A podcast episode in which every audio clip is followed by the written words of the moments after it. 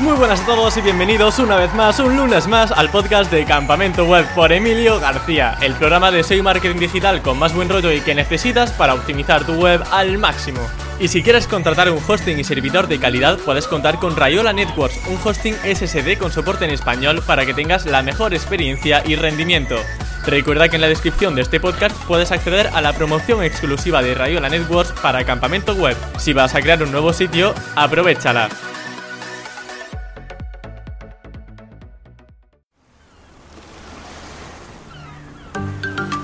Las estrategias SEO pueden llegar a ser infinitas, todo depende de tu creatividad y de los recursos de los que dispongas, y de eso Mark Cruels, el invitado de hoy, sabe pero mucho. Lleva años realizando experimentos sobre Black Hat SEO y hoy nos hablará de muchos de ellos. Scrapeo de páginas web, traducción de contenidos, potenciación de enlaces y esto es solo el comienzo de la charla que nos espera. Podéis seguirlo en su Twitter como arroba mark barra baja barra baja cruels o como docente en cursos como Team Platino. Y ahora sí, sin más dilación, doy paso a Mark Cruels. Bienvenido a Campamento Web, Mark. ¿Cómo te encuentras? Muchas gracias. Ah, muy bien, muy bien. Gracias por invitarme. Habíamos hecho alguna entrevista juntos Sí. pero no en este nuevo formato que tienes. Sí, ya con vídeo y todo, madre mía, para que nos vean el careto. hay hay mucha gente de todas formas que todavía es fiel al podcast y yo lo agradezco mucho porque creo que es un formato también que, que tiene muchos puntos positivos. La gente que esté escuchando en podcast, muy bien hecho. Aquí no hay que ver ninguna reacción. Y bueno, Mark, eh, vamos a hablar realmente sobre tu especialidad, que es Black Hat SEO. Y uno de los términos que vamos a tratar, eh, bueno, ¿qué? Comenta, comenta. No, no, digo black, yo no hago nada de black. No, no, eh, lo del sombrero que llevas negro no es por nada, ¿no? Comentaba que uno de los términos que vamos a tratar, entre otros, va a ser el scrapeo de páginas web, que para quienes no conozcan este término, consiste en copiar parte del contenido o todo el contenido de otra web en la tuya. Pero corrígeme si me equivoco, ¿esto es así? Ah, eh, bueno, de hecho, scrapear literalmente sería raspar, sería raspar información. No tiene por qué ser de otra web, puede ser de otro sitio, pero hacerlo de forma automática. Claro, ahora lo pintas como el mal. Vamos a robar contenido de otro. No, scrapear en sí mismo no es. Eh, bueno, es Black Hat porque es automatización y dentro del Black Hat las automatizaciones están como. Las automatizaciones se consideran Black Hat. Y obviamente puedes ha- hacerlo mm, de modo muy legal o incluso muy ilegal según, según lo que hagas. ¿no? Según te pide Pero el día. literalmente es como programar, por, así decirlo, un robot que va a ir a buscar un cierto contenido y lo vas a almacenar en, otro sitio que no tiene por qué ser la web, puede ser un, un CSV, un Excel, que luego ese Excel lo puedes como transformar y, y- y crear otro contenido. Sí, hay mucha gente que debate y opina sobre si scrapear webs, por ejemplo, eh, vamos a ponernos en el caso de que sí que utilizamos ese contenido para eh, copiarlo y hacer una web eh, clonada, entre comillas, de, de otra. No sé, efectivamente, si se puede posicionar una web con contenido puramente scrapeado de otras páginas o si es muy complicado que esto llegue a suceder. Ah, va- bueno, va- vamos por partes. Al final, Google, cuando tú haces una búsqueda y te muestra unos resultados, los resultados que muestra es porque Google te ha scrapeado a ti y a otros 100 y te muestra un trozo de tu web en su web. Entonces, al fin y al cabo, Google hace eso. Es un scrapeador gigante que muestra resultados y los clasifica Sí, según sus criterios, ¿no? Pero que para que entendamos que scrapear en sí mismo puede aportar mucho valor. efectivamente. Luego, el- sí. la, la pregunta que entiendo que es obvia, ¿no? De, de copiar una web y lo que se llama fusilar una web, fusilar un contenido. Eh, antes, hace mucho tiempo, 2007 o así, incluso no, no lo hacíamos ni por posicionar esa misma web, sino por generar muchas páginas en las que irían nuestros enlaces. O sea, generábamos contenido para poner más enlaces. Claro, hacer contenido que fuese gratuito en ese sentido y así no tener que, que in- que invertir en contenido, sino solamente en un dominio expirado quizá que tuviese autoridad y- e inyectar ahí... Bueno, en, do- en 2007 ni, ni expirados, eh, era cualquier dominio y, y tira. Pero a día de hoy, eh, a ver, si scrapeas tal cual y copias y pegas, ah, estás duplicando contenido y eso es muy difícil que...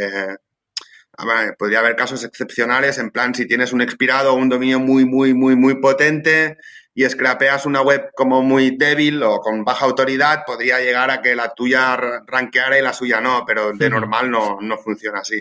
Lo que sí se hace es eh, a la hora de fulminar contenido es scrapear y traducir. Y con solo un idioma, por ejemplo, o sea, copiamos, por ejemplo, un idioma del portugués, eh, un contenido del portugués, lo traducimos al español Sí. y ya está. Eso yo lo he hecho varias veces, de hecho, mira, igual sale más adelante porque lo hablamos un par de días antes de cosas de hablar. Eh, la web automática que hice de la claqueta, el block la parte de blog que tiene, que va como un blog de cosas del hogar, es totalmente traducido, creo, del portugués.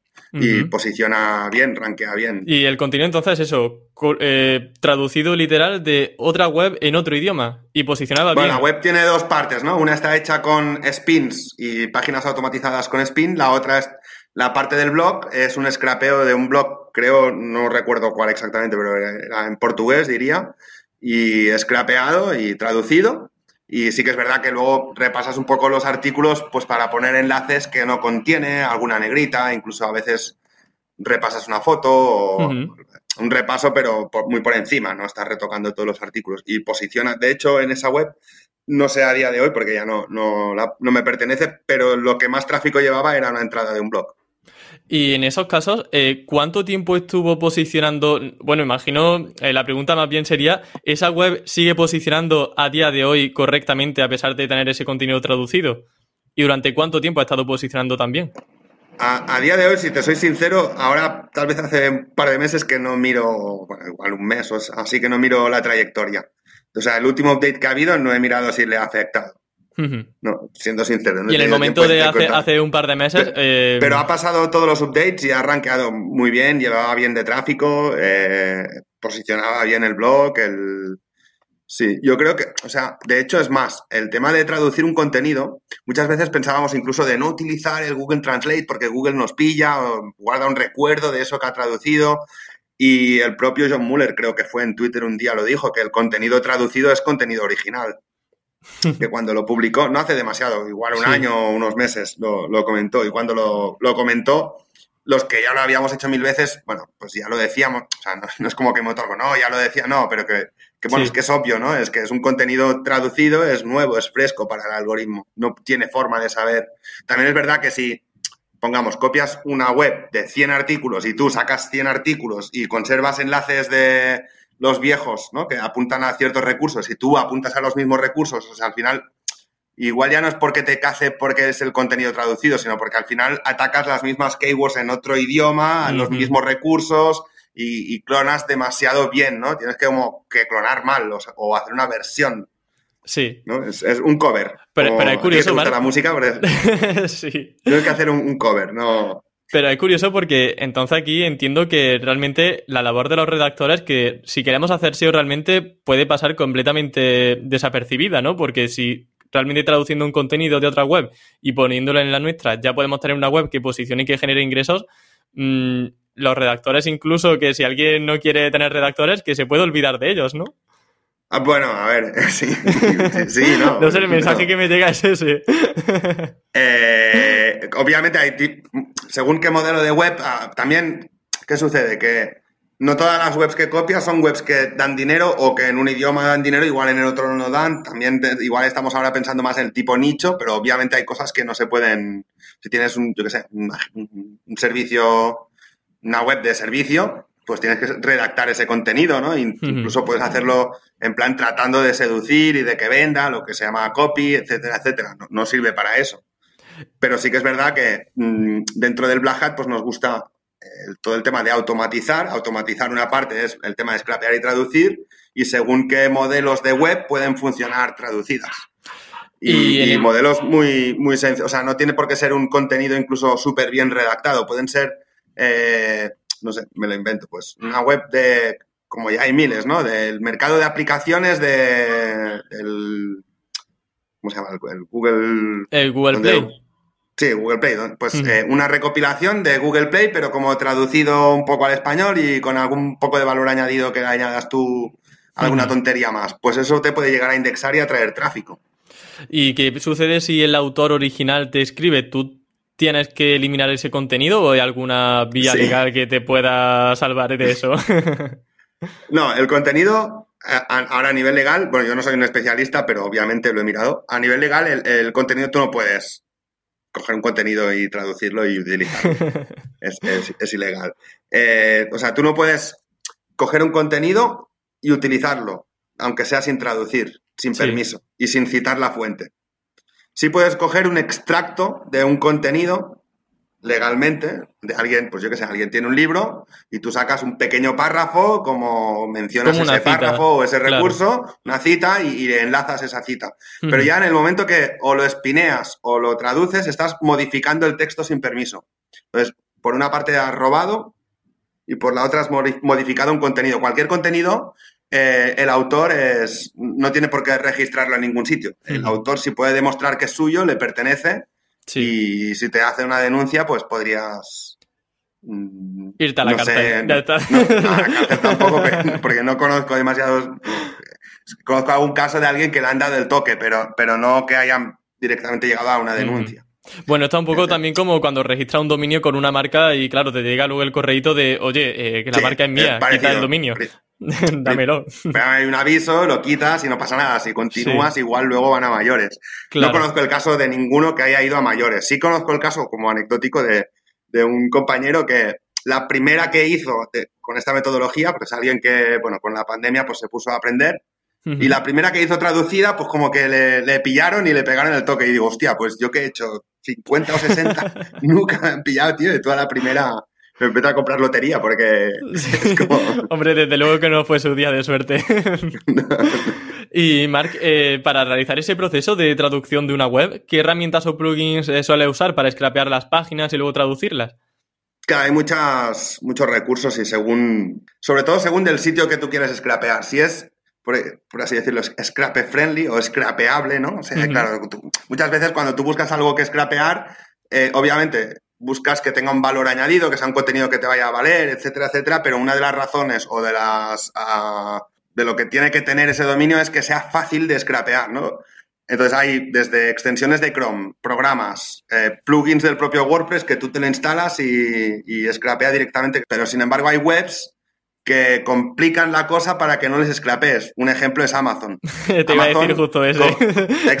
claro. Pero podemos decir más, pues Booking o todos los grandes lo que hacen es eh, que la estructura no cumpla nunca un patrón en toda la web, sino que rompen el patrón para que el robot no pueda eh, continuar, incluso no solo la estructura a nivel arquitectura, sino también de contenido, de, las piezas donde está el contenido, incluso a veces tú visualmente lo ves igual, pero las etiquetas donde están contenidos pues cambian, porque muchas veces el scrapeo le das con órdenes de scrapea la sección tal con la, sección content, la sección de, imagen, la sección les van cambiando todas esas etiquetas para que los robots no vayan, no sean scrap friendly, ¿no? ¿Te viene a la cabeza nombres de plugins y de herramientas sobre scrapeo? Por ejemplo, eh, nombres de herramientas para las páginas sencillas y nombres de herramientas para las páginas sí, mira, por ejemplo, el que mostramos en, en, el webinar ese que hicimos es WordPress Automatic, pero si tú pones en el buscador de plugins WordPress Automatic te saldrán WordPress Robot, o sea, hay como 40 plugins igual, ¿vale? Ese a mí me gusta porque fue de los primeros que luego puso que en vez de tener que dar órdenes, cuando le das al botón te carga la pantalla del que vas a scrapear y tú eliges los campos de una forma visual. Claro, esas secciones que decíamos antes, ¿no? De que Amazon va cambiando constantemente, tú puedes verlo y simplemente pinchando ya te saca cuál es esa sección para scrapearla automáticamente. Es que eso lo hace cualquiera, ¿no? Luego, por ejemplo, con extensiones de Chrome está Web Scrapper, creo que se llama, que es una extensión de Chrome. Si no, si me equivoco, luego si quieres dar recursos lo buscamos mejor. Sí, de todas formas lo busco ahora mismo, pero sí. Webscraper.io me parece que tiene también incluso su propia web. puede ser, pero hay extensión que te la instalas, también un poco como que marcas los campos, te lo descarga. Sí, eh, sí tiene el iconito, mira, de una telaraña azul. Eh, webscraper, Free Web vale. exacto, ese mismo. Pues esa misma, eh, Visual Web Reaper, creo, o creo que lo digo bien, es un programa de que es como un poco más elaborado, es más la curva de aprendizaje es mayor, pero cuando una web te rompe un patrón, tú le marcas un nuevo patrón, entonces puedes scrapear webs un poco más eh, que se intentan esconder más. Yo esa la intenté hacer para una web scrapeada de chistes y la verdad que necesité, necesité vuestra ayuda porque era un poco locura, pero, pero bueno, poco a poco pude realizar el script. Estuve también hablando con David Ayala para que me, enseñara, me enseñara un poco el Visual Web Reaper. Y claro, al final. Es un poco más complejo, sí. Sí, más complicada. Eh, ¿Alguna más que se te venga a la cabeza aparte de estas tres? Ah, bueno, hay más, pero así que recuerde como nivel de dificultad desde el plugin a la extensión hasta el programa un poco más complejo, luego ya sería pues programar con Python, cosas a medida, etcétera. Ya sería como el top, ¿no? Desde ¿Qué cosa a propia. medida ha hecho, por ejemplo? Así que, no sé, por curiosidad. No he tenido que hacer nada a medida nunca, o sea, siempre, de hecho a mí, yo creo que eh, la gente que me sigue o, o que le gusta un poco lo que explico es precisamente porque no me complico la vida, no, no, como soy muy cochinero, ¿no? Como decimos, buscamos un poco el recurso de, hostia, este plugin más este plugin, hago esta tontería Sí, que, que cuando lo ve un programador te dice, coño, con dos líneas de código lo hacía yo, ya, pero yo no sé programar, entonces el buscarte un Hmm. poco la vida y Sí. el hacerlo es un poco mi, mi filosofía. Por, bueno, no sé, igual he estado en algún proyecto con, con varios que se ha hecho algo a medida, pero así de pronto no lo recuerdo. Bueno, sí recuerdo uno que hizo un, un compañero, bueno, para scrapear Booking. ¿Y cómo fue eso? O sea, no el procedimiento del código, pero, pero ¿cuál fue la idea? O sea, ¿qué hacía ese código? ¿Qué hacía esa programación? Pues básicamente, pues eh, tú sabes el, el plugin de AWP Sí. Amazon que te muestra los productos. Pues algo similar, pero con hoteles. Vale. O sea, para tener como los mejores hoteles, ¿no? Dentro de un artículo o algo por el estilo. Exacto, pero con un aspecto similar al de, al de AWP. Muy interesante. Y eso no, no existe hecho y, y- Bueno, es que no, no es que no quiera atribuir a quién lo hizo, pero no quiero dar muchas pistas. bueno, te voy a decir que ya estáis tardando en, en- en monetizarlo y en sacarlo al mercado como plugin nuevo para Bueno. WordPress. Ahí está, no, no lo hice yo. Eh, yo estuve, estuve involucrada en el proyecto. De hecho, es una web que está activa y incluso, joder, es que la hicimos y empezó la pandemia, ¿sabes? Se fue como, hostia, no me...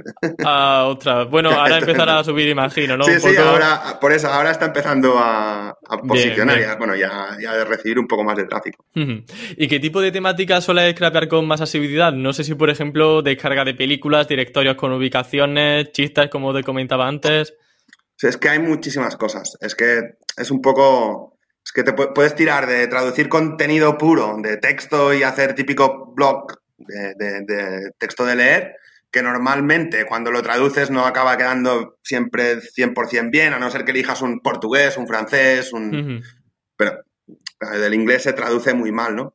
Pero sí que es lo, lo que tú dices, ¿no? Que, por ejemplo, películas, pues hacer una, como una reseña de una película y traducir, un- no sé cómo se diría, una opinión de una película, o un- Una crítica, ¿no? Una Mm, crítica de la sí. película traducida, vale, que no queda muy, muy bien, pero es que tampoco... Y, y hay, cent- hay webs enormes de críticas de película que se scrapean, se traducen y, Ujú. ¿no? y como con las películas está un poco la picardía de que la gente quiere verla online y está la crítica, pero luego acabas yendo a una web que nunca se acaba de ver porque no tienes la película. Claro, todo ese submundo que se hace en mil cosas. Y no, o sea, no es que no quiera decir un campo concreto, pero es que hay centenares, ¿no? De hecho, es un poco la, la creatividad es, o sea, el, el buscar cómo ganar dinero con esto es buscar el filón. Cuando tú descubres como un campo de un tipo de contenido, no solo hay ese tipo de contenido, como si te digo películas, pues ¿qué más se te ocurre? Pues canciones. Series, se te ocurre eh, aplicaciones, series. cómics. Que entonces, cuando abres como una beta, ¿no? Pues es como que vas tirando un poco de, por ese campo. Pues lo mismo que pasa en este caso que hemos nombrado, pues hay muchos otros tipos de contenido que... Y no, como- no- no es que no, no quiera decir, ¿eh? Pero Sí, sí, que sí, siempre sí, Está no. uno metido allí o el otro y luego dices algo y ¿por qué hablaste? Que... no te preocupes, al final Marc. también... no, al final que, tam- que también lo que mola es que pienses y descubras por ti mismo. Sí. Si ahora aquí digo un- una cosa, mañana hay 100 haciéndolo Ya. y, y a, na- a nadie le sirve. Entonces, el que descubra algo... Em, de todas formas, ¿tienes alguna fuente de inspiración que te permita encontrar nuevas temáticas o nuevos nichos para, para monetizar con estrategias Black Hat? Y sobre todo scrapeando. Pues que hay muchas formas de, de inspirarse. Yo creo que, o sea, la que... Es que justo lo he hablado a veces con, con gente, incluso un día recuerdo con un amigo de que él estaba en un bar escribiéndome por WhatsApp, en plan, no se me ocurren nichos. Digo, pues los nichos se te ocurren en el bar. Tú estás en el bar y oyes a la gente hablar de algo que tú no conoces y dices, hostia, esto voy a buscarlo en Google. Y buscas y resulta que, ¿no? Al final, cuando atacas algo, muchas veces, si no lo has atacado antes es porque son conceptos que no conocías. ¿no?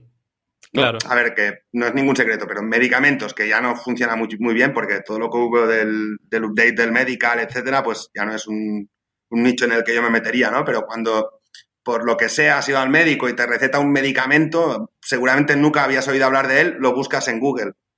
¿no? Son medicamentos que tipo una palabra rara que nunca no, habías oído antes. O maquinaria, por, ejemplo. O maquinaria, hay muchos, muchos casos como este, ¿no? Entonces es cuando buscas eso y dices, hostia, pues como yo lo he buscado para enterarme, hay mil que lo buscan al mes o quince mil, porque el médico se lo receta, ¿no? Entonces ahí es donde dices, ostras, hay suficientes búsquedas como para hacer un, nicho de eso, ¿no? Pues eso mismo se extrapola a cualquier temática. Tú oyes hablando no sé, ahora en mi caso que ya tengo 40, pues a, gente, a chavales de 15 de temáticas que obviamente no es, mi, no es mi generación, entonces hablan de cosas que yo no controlo. De pronto dicen una palabra X y de hostia, ¿qué es esto que están hablando estos? Claro. Y... Eso es como la forma clásica. Luego la, la, otra forma de inspirarse, pues simplemente es seguir el rastro. buscas un nicho conocido rentable, sacas a todos los players de allá y, haces, empiezas a hacer búsqueda inversa de... De para qué están posicionando pues, ellos, ¿no? Sí, y qué más webs tienen esa gente, es un poco el CSI, ¿no? Porque el que sabe, el que se ha metido en un nicho que sabes que da dinero, pues es que el tipo sabe. Entonces nadie tiene una sola web. Siempre los webmasters tienen más de una. Entonces no es que tengas que ir a ese nicho, pero de allí ves más nichos de la gente y, y más y más y más. Y cuando encuentras 10, esos 10 igual son de cuatro personas distintas, que les miras todas las webs y tienen 40 webs cada uno, pues ya tienes 120 webs para mirar, que vas mirando esas webs y también hay gente compitiendo con ellos en esas webs y, claro, acabas teniendo listas enormes y descubriendo pues dónde se están un poco metiendo otros y obviamente lo suyo, o sea, te puedes meter donde quieras, pero claro, si descubres algo que tiene muy poca competencia, el ROI es muy positivo porque el esfuerzo de, estar es muy poco. O sea, no te diré que posicionas sin enlaces, pero obviamente, si una keyword, para que. Voy a decir una obviedad, ¿eh? Pero si una keyword que has descubierto que es desconocías o, es rara o lo que sea, tú dices, ostras, pues mira, esto lo buscan 6.000 personas al mes, que es poco, pero bueno, 6.000. Y la pongo entre comillas en Google y me aparecen 15 resultados con esa keyword exacta, pues es que va a ser muy fácil posicionarse. Porque muy pocas webs hablan de esa keyword en concreto. Ahora, si una keyword pues dice, no, mira, es que tiene 3 millones de búsquedas al mes, pero la pongo entre comillas en Google y aparecen 27 millones de resultados. Pues el esfuerzo para estar allí va a ser muy superior, ¿no? Entonces, un poco a, a, medida que tienes más experiencia te puedes meter en, fregados más grandes, pero lo suyo, eh, lo que es rentable es buscar esas keywords que tienen suficientes búsquedas y muy poca gente habla de ellas. Y luego, por ejemplo, para analizar a la competencia, porque has dicho algo muy interesante que al final es eso, hacer un poco la búsqueda inversa, ¿no? Y, ver un dominio para luego sacar otros dominios. ¿Cómo se hace esa consulta? Con, por ejemplo, Reverse Analytics eh, y otro tipo de herramientas. Sí, de hecho, el Reverse Analytics lo que hace es buscar el código de Analytics o de, de, Analytics a veces cada webmaster pone uno en cada web, pero el de AdSense, el, Capub, el código de AdSense, sí, este es menos. Normalmente los webmasters suelen tener más de una cuenta, pero en una cuenta más de una web. Y ese, por ejemplo, con el public www, no sé si conoces esa web. Mm, no, yo la que conozco es, la tengo por aquí, DNS Lytics. Pero a ver. Pues mira, esta, esta no la conozco, ya me la, me la miraré. La del public te da varios dominios, o sea, cuando pones un código cualquiera, no el de no solo el de AdSense, o sea, cualquier código te saca todas las webs que tienen ese código. Ah, vale, vale, vale. De, cualquier Al final es lo mismo que o DNS Analytics, pero yo creo que el tuyo me gusta más porque pone el código que sea. O sea, tú en, el que yo digo tienes que irte a Analytics o si no a la pestañita de AdSense o a cualquier pestañita. Y lo que pasa que sí que es verdad que en la versión gratuita te da cierta información, pero si quieres como sacarlo todo tienes que pagar. Pero luego yo lo que hago es recopilar eh, todo lo que puedo y una vez tengo una lista grande, pues ese mes pagas y, aprovechas y ese mes sacas un centenar de webs o 200 o 300 y a partir de ahí ya tienes seis meses de trabajo hasta que vuelves a pagar otra vez. Pues no, no, porque, o sea, no es que no quiera pagar, pero es que no es la típica web que utilices a diario, es una web que utilizas en una ocasión, sacas una información y... y... aquí, eh, o sea, estoy viendo lo de public www, eh, scrapea, como bien has dicho, cualquier parte del código, pero aquí no se nos ocurren como muchas ideas malignas que se pueden hacer, o sea, para poder scrapear de todo. Es que aquí puedes sacar muchas cosas. Es que tú pones, por ejemplo, un ID de afiliado de Amazon y sacarás webs que tienen ese ID, pues o cuentas de, de AdSense o, Es que puedes sacar o ¿Qué más cosas se te plugins o- ocurren, Marc? Aquí cuéntanos todas tus ideas. Bueno, que realmente, o sea, no es que se me ocurran así random, ¿no? Pero en cada momento tienes una necesidad. Entonces la herramienta está allí. ¿no? Tengo el martillo. ¿Qué vamos a pegar con el martillo? No sé, ahora no sé. Podemos romper los cristales, pero vamos a ponernos a trabajar y cuando necesite el martillo lo tengo aquí. ¿Para qué cosas la has ¿Me- me usado eh, anteriormente? Eh, sinceramente, ahora lo último que he utilizado es para buscar pubs de, de, de. AdSense. Vale, entonces está Pero contenido, eh, ¿no? No sé que he hecho- buscado, no, pues he buscado muchas cosas. Eh, por ejemplo, puedes buscar, ah, no se puede decir todo porque No, pero- yo, yo pues- tampoco pues- te quiero meter aquí en problemas, No, hasta no, donde no. puedas decir. es que a veces son cosas que es como hay 20 setas, entonces si digo esa cosa hay 20 y van y las cogen, ¿sabes? ya. Si es, al- si es un recurso que hay 15.000, se puede decir, pero pues eh, cosas concretas, ¿no? Que dices, ostras, pues mira, a alguien se le ha olvidado al guardar esta parte de la web que, y no se indexa. Pues igual pues, hay más gente que se le ha olvidado eso. claro, es decir, Lo pongo ahí y digo, hostia, más gente que se le ha olvidado esto. vale, y esto es muy importante. 20 Esto es muy importante porque entonces eh, una URL que no está indexada y que tiene un contenido que se replica en un montón de sitios, eso aparece en la página web. Tipo una política de privacidad, un- una página de Por contacto y cualquier ejemplo, cosa que, que pongamos usualmente como no index.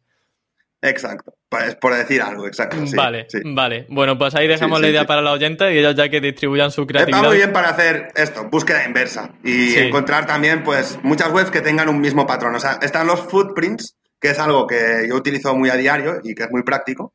¿Cuáles utiliza en mayor medida de footprint? Uf, tengo una lista de ¿Cuál es, 3.000. pero- eh, normalmente que es para búsqueda de foros, para búsqueda de post patro- para guest posting, para qué más. Uf, o es que de todo. Ahora tengo un amigo que buscaba en el Trello, ¿sabes? Que el Trello se indexó todo, ¿no sabes ese Sí, book? lo sé, lo sé. Eso ¿no? fue O sea, una hay cagada. dos puntos, o sea, hay dos puntos Trello y luego entre comillas, pues tipo, yo qué sé. Y tengo un amigo que ha entrado a bancos de gente. Uf, qué locura, ¿eh? Claro, eh, son tableros que ponen como público y, claro, pues se indexan y al final ponen ahí cualquier. Claro, no yo- solo y a mí tareas. me han, di- me han dicho también que hay como cuentas de Instagram con usuario y contraseña. Qué locura, madre mía. Claro, eh, eh, o sea, no es el- un plugin que use, un footprint que use a diario, pero Ya, pero es curioso, ese, pues. menos. mm. Eh, yo te quería preguntar también, Mark, sobre el tema de monetización. Porque ¿es posible monetizar eh, webs scrapeadas, por ejemplo, con Amazon? Uy, con, con Amazon, con AdSense.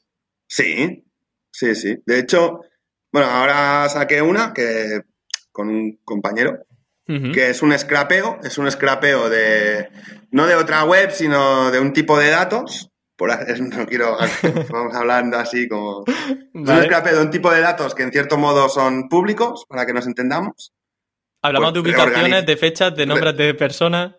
reorganizados y, bueno, Pasa palabra, ¿no? una, forma, una forma más consumible y lanzado automático, pero es un scrapeo, porque al final es unos datos que de cosas concretas de, pongamos, pues, de, bueno, de hecho se, han- se han hecho mil así, ¿no? Pero que, que no va de, la que yo te digo no va de esto, pero pongamos, pues, eh, yo qué sé, tanatorios, ¿no? Que está como muy de moda. Webs de tana- todos los tanatorios y, y scrapeas de Google Maps y publicas automático. La que te Sí. hablo no era de eso, ¿eh? Pero Vale, o sea, tipo directorio, ¿no? está- Directorio local al final. Sí, pero no, te, no, no todos los, los datos que yo te hablaba ahora en ese ejemplo no es de SEO local, para que nos entendamos. De datos hay muchísimos. Vale. Entonces es eso, re- reorganizar, scrapear unos datos, reorganizarlos y, y publicar. Claro, eso eso es también- automático, es, es, es scrapeable. Esta web sí que es verdad que ahora con el update parece que la tocó un poco, pero nada, sin hacer nada, eh, a la semana 500 visitas al día. Joder, qué bueno. Bueno, Y esto- dos semanas.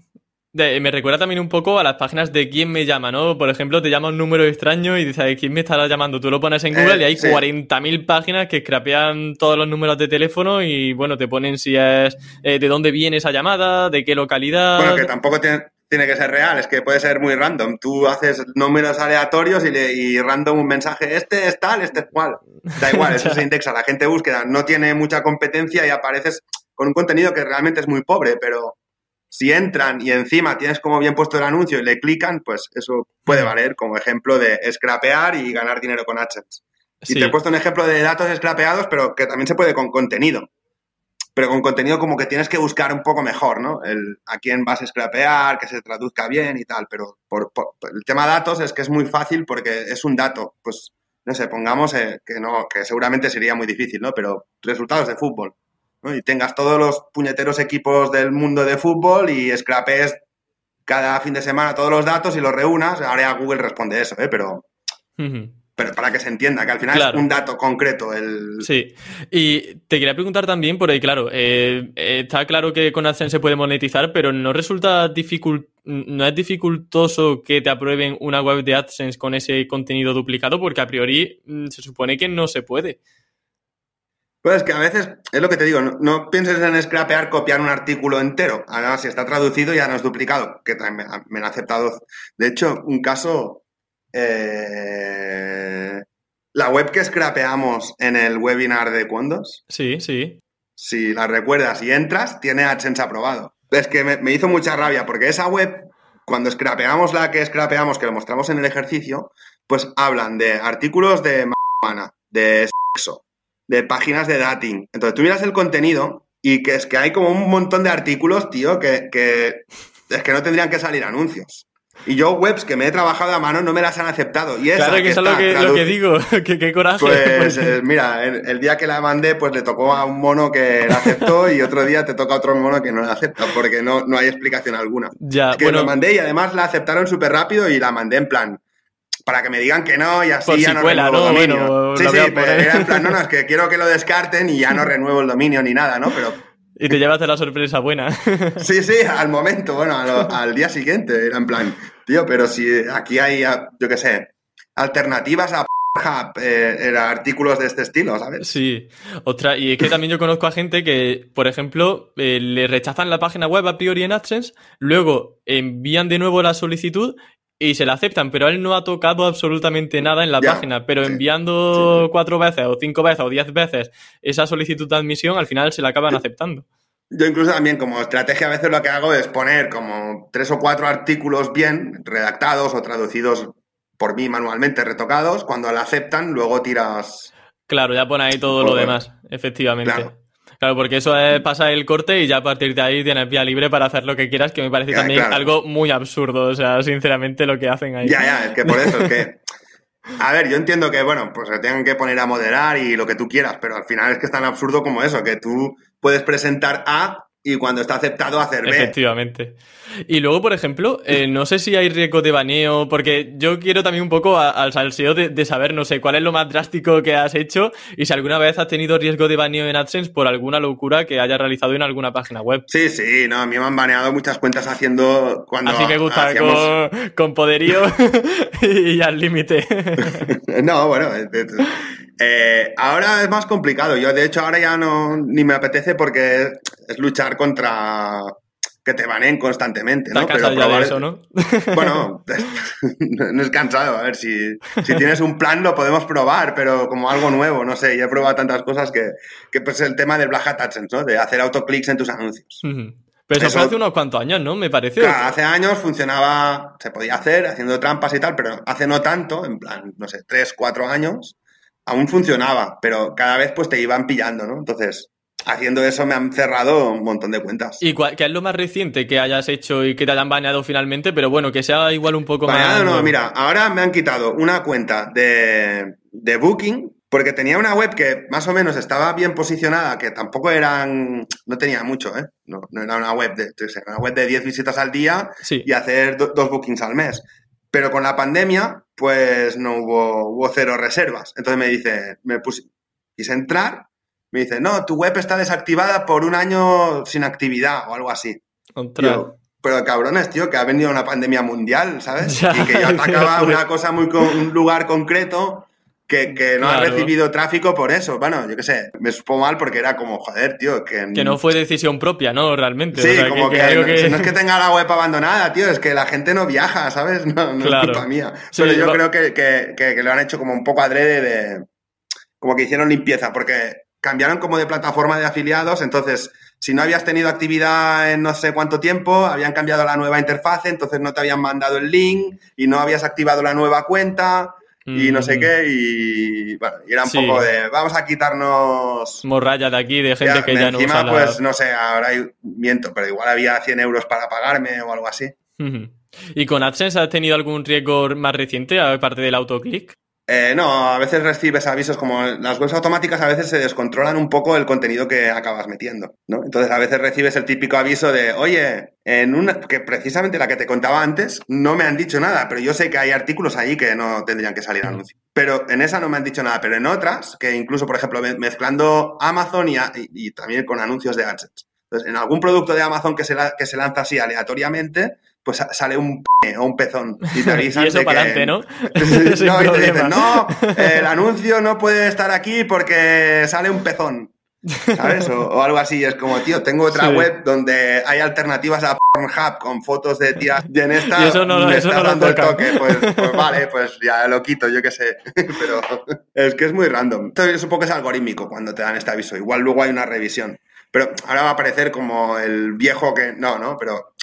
Que no es que esté rayado de nada, ¿eh? yo me divierto igual, pero Sí. es como que hace tres o cuatro años todo tenía un poco más de sentido, ¿no? Pero ahora está Go- Google súper descontrolado. Y lo mismo con los updates, con, con las cuentas Mm. de AdSense. Es como todo tan random que no es que no me divierta, pero creo que era un poco más divertido antes Sí. cuando al menos teníamos alguna pista. De hecho, O sea, no es como que esté ahora súper desconcertado y me raye, deje el SEO y me vaya. No, no, tampoco es eso, ¿eh? Pero no quiero dar esa, esa imagen. Pero llega un punto que ahora, pues lo que decíamos, ¿no? Ha pasado un update, me tiró dos webs y aún no he mirado ni, ni de qué trata. ¿Por qué? Porque ya es que me. O sea, como que no hay diversión en mirarlo. ya. Si es que no vas a hacer nada y luego te van a subir, ¿sabes? Hmm. ¿Esas webs eh, tenían algo en común o eran completamente distintas? Sí, automáticas que ya tendrían que haber caído hace seis updates. Y cada update que pasaba subían más y era como, tío, no sé, estáis haciendo updates para cazar este tipo de webs. O sea, que tampoco me preocupa. Claro, me preocupa porque me hagan dinero, pero es como que en este update las ha tocado un poco. Ujú. Y había muchos updates que no las había tocado nada, incluso habían subido. O sea, que era crónica de una muerte anunciada, ¿no? O sea, era algo que tarde o temprano Sí. tenía que pasar y lo raro es que Sí. no haya pasado, que no hubiese pasado Eh, antes, ¿no? Exacto, o sea, por eso tampoco me preocupa, ¿no? Y en ese sentido, incluso a veces, de hecho, me pasó que una web bien redactada, que es como un futuro e-commerce que voy a tener, que es de surf y tal, que, que se ha hecho medio conocido y tal, bueno, que se ha salido en algún Di el nombre, di el nombre, que lo conozcamos todos. No, la web esa de Surfeame, que salió, creo que hicimos un directo en Web Escuela y salió, que ahora es afiliación, pero como que quiero hacerla crecer un poco y meter ahí dropshipping con productos y tal, si, si le saco tiempo, etcétera. Pues esa está como bien redactada, pues esa en un update eh, cayó, ¿sabes? Y era como, tío, esto es un contenido redactado, currado, tipo, ¿no? Y otras automáticas subiendo. Y por eso te digo que no es que me raye en plan, no sé qué hacer, sino me rayo en plan, tío, lo que tiene que caer sube y lo que tiene que subir baja, ¿no? Es, Pues yo qué sé. ¿Y te ha pasado, o sea, digamos que en porcentaje, cuántas webs han sido afectadas negativamente, que han sido scrapeadas, eh, entendiendo scrapeo no como sacar solamente algún que otro dato, sino contenido duplicado em, con respecto al total? Es decir, ¿han sido estas dos páginas que te han En- cazado? ¿Son muchas?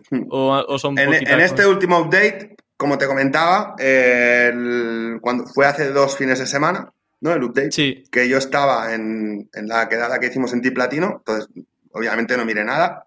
Y la semana pasada fue show en Barcelona, entonces estuve en Barcelona. Y como te comentaba, antes de ir al show se me ocurrió mirar dos que dan dinero, las otras, bueno, si dan 50 euros al mes, no, no me la voy mirando cada mes. Pero estas dos daban en plan 700, 400, 500 euros Claro. al mes. Estás más pendiente de ellas, ¿no? Sí. Entonces, se me ocurrió mirar antes de ir al, al e-show y vi que había bajado a la mitad del tráfico. No me dio tiempo a mirar nada más. Entonces, el resto de webs no las he mirado. No sé. No, el porcentaje del último update no te sé decir. Te- yo creo que esas webs tendrían que quedar a cero tráfico. Te lo puedes poner tú mismo, te las desi- me, me imagino desindexando tu propia página web. Es que no me lo merezco. que no- El robot de Es que- XT que desindexando, eres bueno. tonto, ¿no?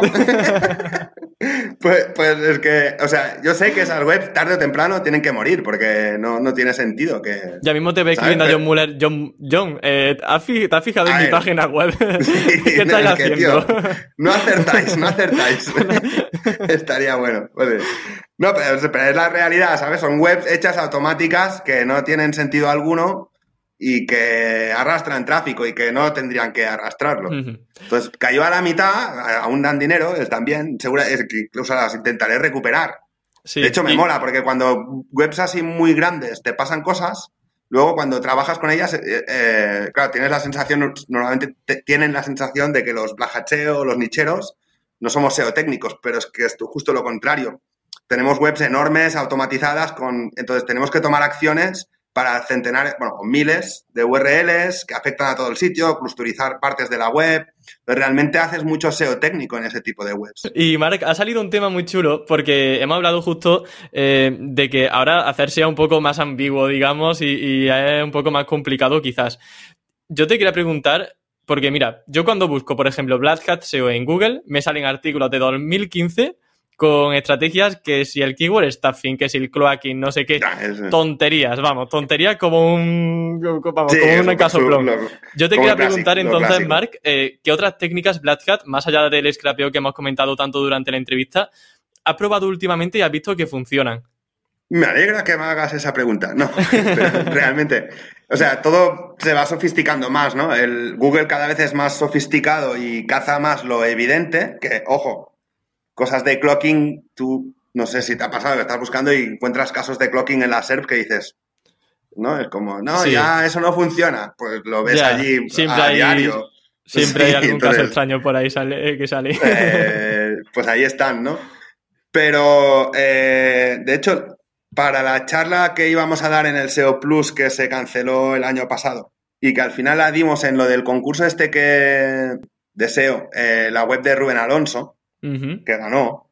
Al final, el último día, hizo como un pequeño evento para retener a la gente. Hicimos una charla que era la que estaba programada para el SEO Plus, como se había cancelado. La explicamos ahí y ahí hablo un poco de, de esto último, que es el tema del tráfico, de los clics falsos en los enlaces que te apuntan para como reforzar o vitaminar esos, esos enlaces. Entonces, todo eso me parece mucho más sofisticado y obviamente Google cada vez es más sofisticado, avanza más, pero los blajateros siempre van un paso por delante. No es porque sean más listos, sino porque tienen que buscar el, el, camino corto, la trampa, ¿no? Entonces, no, es que sea más listo que Google, pero miras todo y encuentras un agujero allí y te metes allí, ¿no? Eso todo eso me, ¿eh? parece...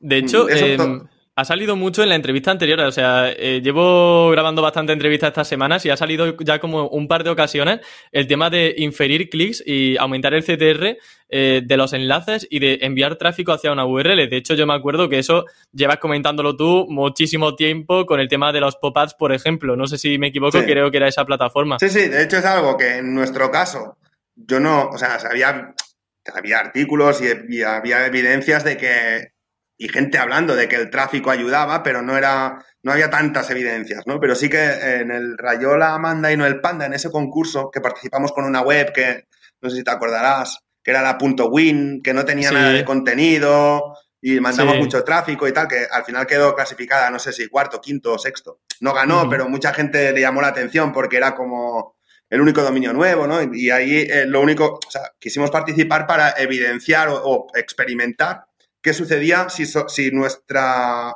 carta era mandar tráfico, solo jugar con el tema del tráfico. O sea, no había contenido, incluso estaba escondido debajo y era duplicado. O sea, como que incumplíamos todo, pero solo la premisa de mandar tráfico, ¿no? Sí. Y se clasificó. Entonces, no era tanto por ganar el concurso, sino para evaluar con keywords nuevas, que es un poco donde funcionaba mejor. Y, y todo el tema del tráfico lo descubrimos por accidente. No, no es que buscáramos eso.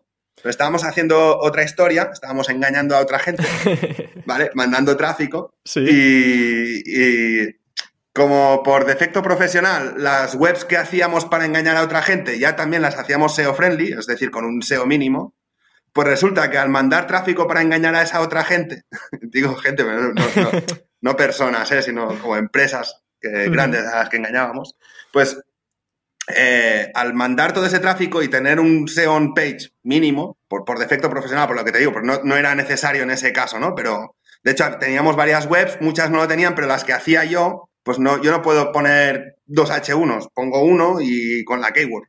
¿Me explico? Entonces, por hacerlo así correcto, pues nos dimos cuenta por accidente que posicionaba entonces dijimos, ostras, igual es que todo ese tráfico que estamos mandando está ayudando. Entonces empezamos a investigar en esa línea. Que luego hay mucha gente que ha investigado mucho más allá y ha sacado cosas mucho más elaboradas, como no sé, Rondón, Israel Pérez, eh, mucha gente ha evolucionado ese, ese camino, ¿no? Pero todo eso me parece bastante revolucionario, eh, porque hay mucho campo por correr allí. Pues desde, y ahí incluyo también el tema de manipular las sugerencias con las búsquedas, o sea, todo lo que tiene que ver con el tráfico, porque al final es el factor manipular la experiencia de usuario. Yo aquí quería incidir en dos cosas principales. La primera es si, por ejemplo, vamos a poner el caso de que enviamos tráfico a una URL durante un mes. Pasado ese mes, esa URL sigue posicionando o baja. Es que es complejo, no es que no te no, quiero decir él, depende. No, no, no. El tema tráfico hay que tener un poco de experiencia para jugar con él. Porque al final es un arma de doble filo. Si tú el tráfico te ayuda a subir arriba, pero luego no tienes algo que lo sustente porque el contenido no responde, por tampoco, si ya que estás arriba tampoco te has reforzado con enlaces, por muchas otras razones, pues puedes, tal cual deja de venir tráfico, te puede bajar. Incluso hay keywords o URLs que por más tráfico que metas tampoco van a subir porque compites con gente que ya tiene una mejor experiencia de usuario o está recibiendo ya un tráfico al que satisface. Entonces, no todo vale en el tráfico, no es la magia, no es el pam, tráfico y todo sube. No, no va así. Pero incluso, por ejemplo, esas que, no, que un tráfico directo no te puede ser útil, sí vitaminar los enlaces que a ella apuntan. Que allí Google va mucho más perdido. entonces, en el tema de vitaminar esos enlaces, eh, así como el tráfico, lo que tú dices, ¿no? Mando, cuando dejo de mandar cae o no cae, pues eso dependerá de muchos otros factores. Pero el tema de mandar tráfico a los enlaces que te apuntan y hagan clic en ese enlace y vengan a tu página web, eso eh, Google de momento lo tiene muy lejos para pillarlo. Entonces no hay, eh, ¿cómo te lo diría? Si tú quieres mandar tráfico directo, tienes que saber esa búsqueda o esa URL, cuánto sería el tráfico estimado, no tienes que mandar ni más ni mucho menos, porque si no es un porcentaje creíble, no, es que hay como una ciencia detrás. Pero el tema de vitaminar enlaces, no hay ciencia detrás. Tú puedes mandar 100, 10 o 20 mil y no te pasas de la raya. No conozco a nadie que le hayan baneado o caneado la web por mandar demasiado tráfico a través de los enlaces. Es como que hay mucha manga ancha, ¿no? Buenísimo esto, claro, el tráfico es cuando hablamos de tráfico hay muchas cosas, es directo, a través de los enlaces, incluso en más sitios, ¿no? Y, de muchas formas distintas. Pero es eso, el, no es un depende, sino que es ah, la ciencia que hay detrás es un poco más compleja. Claro, eh, por ejemplo, si una keyword tiene 600 búsquedas o tú tienes, por ejemplo, la posición número 12, no tiene sentido que te llegue a lo mejor en un mes, durante un mes, pues 10.000 visitas diarias, ¿no? Es decir, buscar un poco el equilibrio para Aunque que sea... puedes jugar en que una parte venga como de redes sociales, otra a través de los enlaces, Luego una parte puede ser directa, también puedes tratar de que busquen esa keyword más tu dominio en el buscador, que acabe también manipulando la mm. sugerencia del mm. buscador, entonces ya te empiezan a caer clics reales y mezclas el tráfico fake con el real, claro, es un poco la ciencia de jugar con todo eso. ¿Y qué herramienta utilizas para enviar ese tráfico? A ver, nosotros empezamos con el... Ya es muy conocido, lo hemos dicho en, varios sitios y tal, el, Con, el, tráfico, el tráfico pop y con propios scripts y tal, ¿no? Pero ahora está Cliqueo de Álvaro Rondón, que ellos han desarrollado todo eso, pero muchísimo más. Y eh, hay, yo sé de tres o cuatro personas que tienen algo parecido hecho a medida, pero que no es público. Y bueno, al final lo que haces es un poco emular distintos navegadores, distintos ah, programas, distintos, o sea, como si el tráfico viniera a través de móvil, de desktop, de... ¿Y con CTRBox, por ejemplo, lo has probado?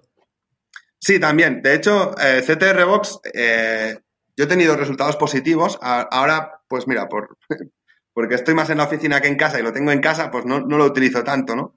Pero es que es eso, es una combinación, pues cuando lo hacíamos, por ejemplo, con pop pues mezclábamos CTR Box y, y, y pop cosas. Sí, y porque con pop igual no puedes jugar tanto dentro de la web, pero con el CTR Box te puedes meter tú y navegar. Entonces, con CTR Box en el propio ordenador montábamos varios eh, navegadores, como con emuladores de móvil. Nos metíamos distintas IPs, móvil, tal, tal, ¿no? Qué bueno. Y era un poco, bueno, fue en el momento en que empezamos a experimentar con todo esto. Yo ahora decía cliqueo porque ellos, eh, yo conozco profundamente el, proyecto porque he hablado mucho con ellos y tal, y claro, es más, han, han, llevado esto como a otro nivel, ¿no? Pues nada, Mark, que hemos pasado ya la horita súper chula hablando de Black Hat SEO. Eh, me encanta la picardía de los Black Hateros eh, porque se aprende muchísimo hablando con vosotros y agradecerte de nuevo que te hayas pasado por campamento web Summertime, que es lo mismo pero con un nombre de verano para todos los que estén en la playita.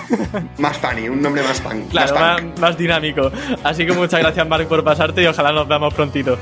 Muy bien, a ti Emilio, gracias por invitarme, un saludo a todos y cualquier cosa me encontráis por Twitter y ya esperamos que esto de la pandemia vaya terminando y nos veamos de forma presencial ya Eso lo más es. rápido posible. Eso es, pues muchas gracias, Mark. Un abrazo.